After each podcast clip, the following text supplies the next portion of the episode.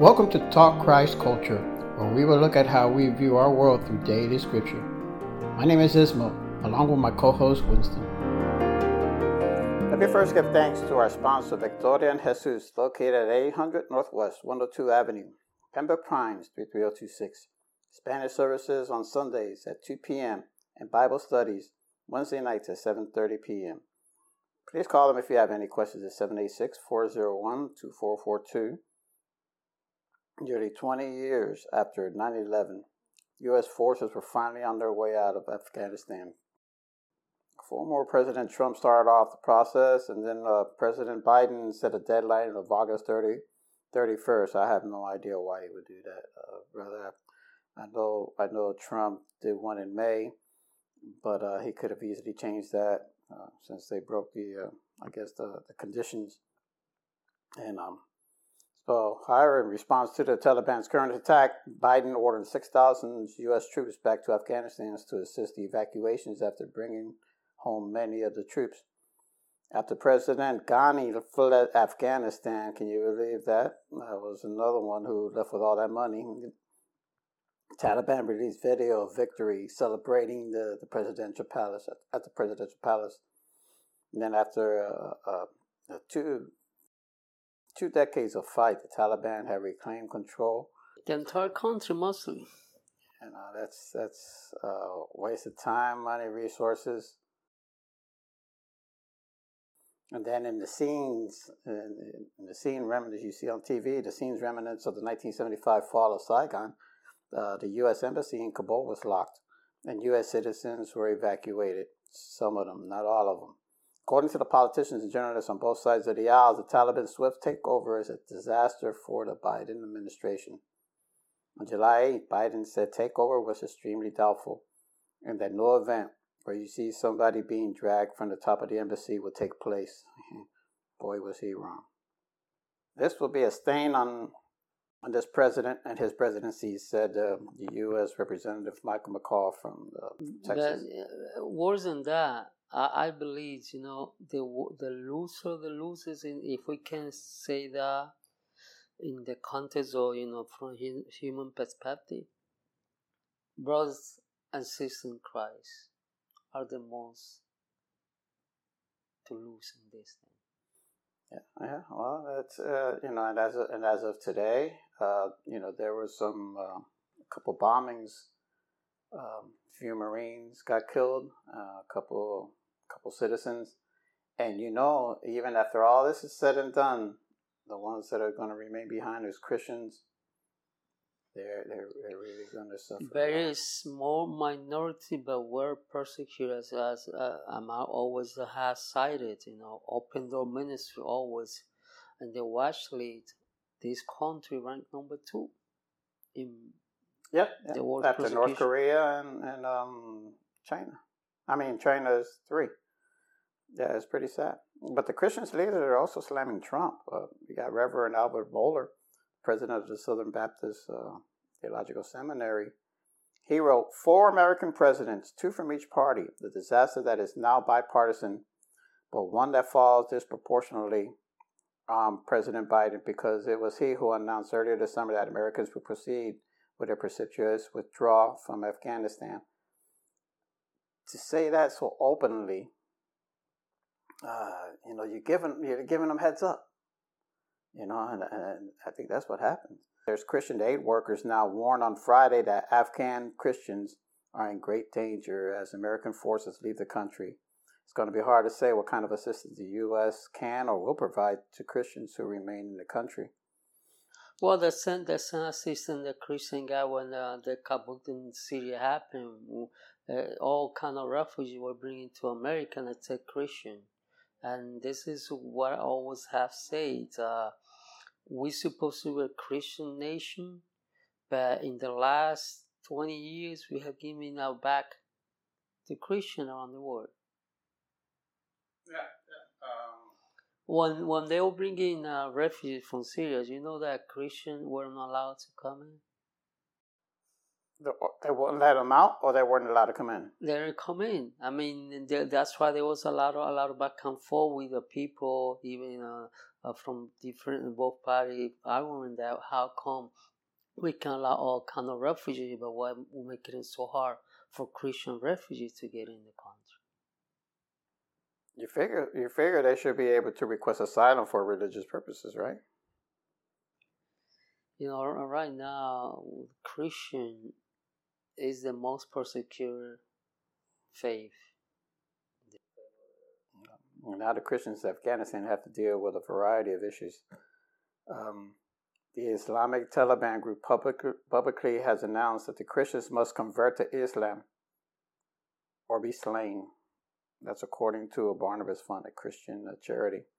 According to U.S. sources and researchers, the, the, the country uh, is home up to 3,000 Christians of Muslim ancestry. Up to 18,000 Afghan Christians may be disc- discreetly practicing their faith in a conservative Islamic country, according to some sources.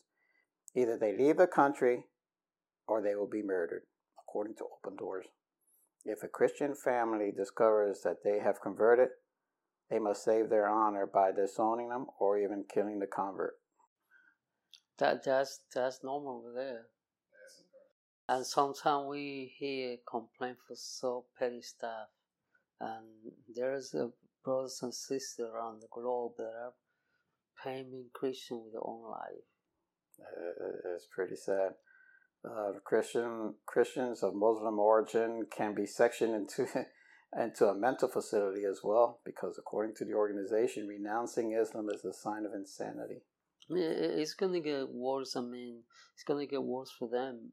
Uh, they're very a minority there, and at least with the support of American soldier, it was kind of like kind of like a buffer. But now that buffer is gone, now they're left on their own, and uh, they won't be able to miss. More churches probably gonna be burned Christian will be exhibited, executed, you know, in the plaza, you know, as a, as a, as a trophy for the Taliban. Because remember that that's the thing that uh, most of the people on the globe they associate America with Christianity. So if they kill a Christian, they they believe that they they that you they're know, killing for Allah. And only that that, that that's a that's a victory against America because America is supposed to be a Christian country, which you and I know that is that's just an idea. That is something from the past. Because this nation is a Christian. Yeah, it's it's uh, we claim to be, but we don't we don't really practice uh, as much as we claim to be. And we in America we even uh, protect other religion than Christianity, more than yeah. Christianity. We are more sensitive to other religion than to Christianity.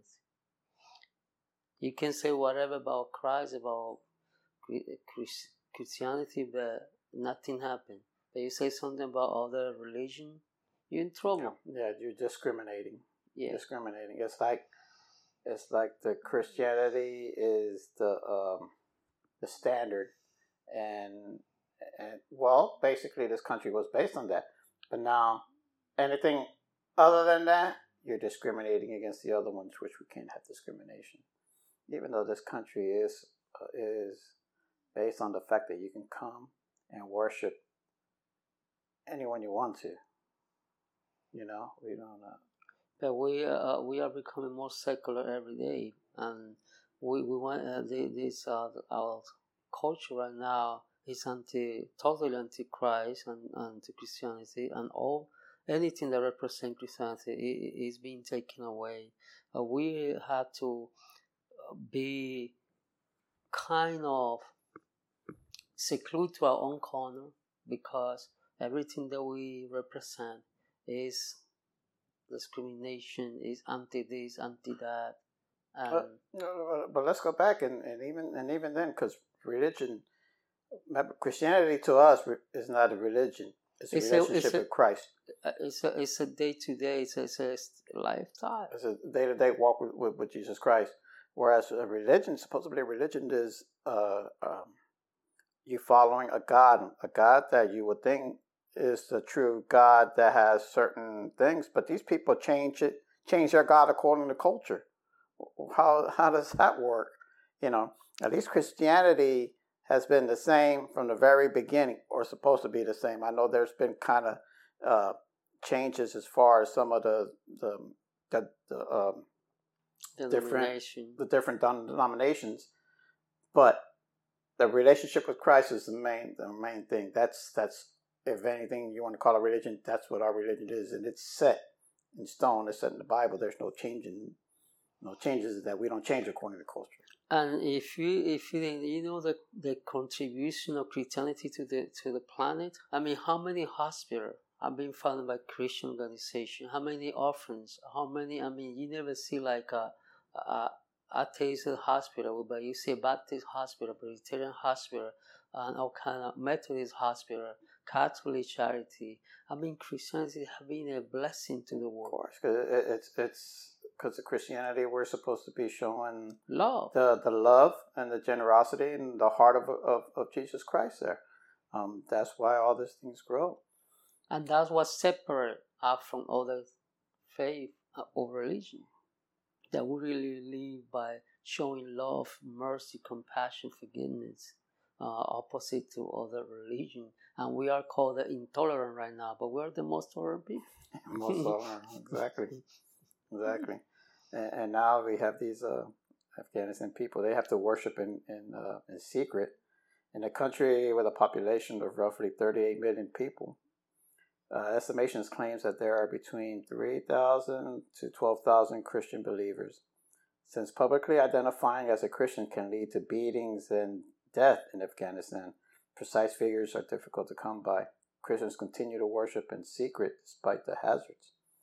According to Worthy News, there are no public churches in Afghanistan. Therefore, Christians practice uh, either alone or in tiny congregations in their private private homes. Yeah, small group, uh, small school setting, and sometimes uh, they had to even meet uh, time that nobody uh, can see them. They're meeting uh, to gather and to worship to the Bible because that's a death sentence. Yeah, absolutely. According to Open Doors, Afghanistan is already a hostile climate for a church. Um, again, as we were saying, the country is ranked second on the uh, persecution on, on, the, on, the, world watch list as countries that persecute Christians. You know, the, the, number of Christians in a 38 million strong country is unclear, and is part because a publicly living Christian is, is difficult there. Christians in Afghanistan are once again begging for prayers as violence and injustice increase. Under Afghanistan, Christians are now in far greater risk. In a, in a video that was aired by Newsmax, anchor Benny Johnson, a pastor who built Christian churches in Afghanistan, emotionally threatens that the Taliban will exterminate Christians. Uh, he says, uh, Pray for the believers there, as President Biden has abandoned their fate. Pray for them to be strong, he says.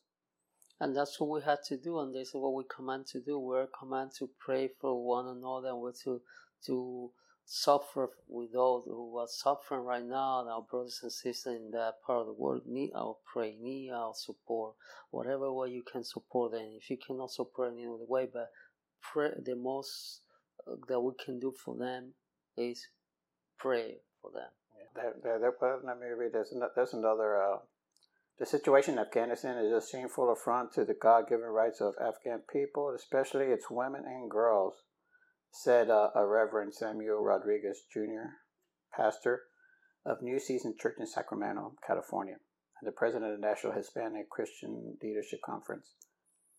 Uh, he says President Biden must immediately regain control of the situation and accept the responsibility for the enormous human cost imposed by this failure.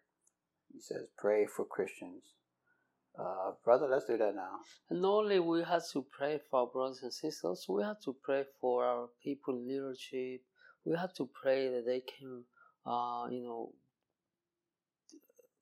come to make godly decision. There, there's a lot of as much as we can sit down here and talk, but there is a normal pressure in all these politicians, and we also are commanded in the Bible uh, First Timothy chapter 2 to pray for our leaders.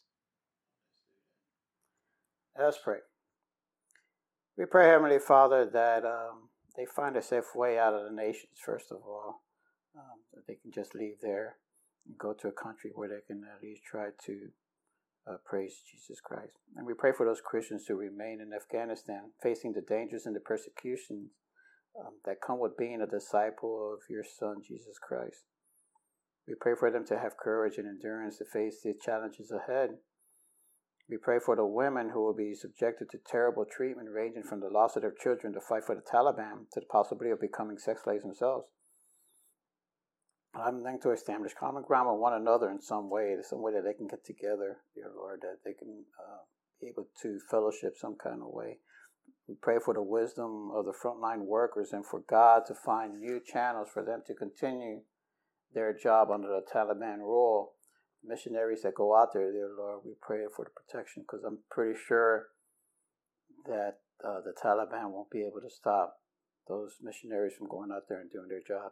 Dear Lord, we pray also for the politicians that they can they make the right decisions regarding this country and to be able to protect the Christians as well as the women and the children of that country, dear Lord. We ask this all in the name of our Lord Jesus Christ. Amen. Amen. Thanks for listening. Please subscribe to our podcast and share with those family and friends who might benefit spiritually. Email us with questions at talkchristculture at gmail.com. Until next time, God bless.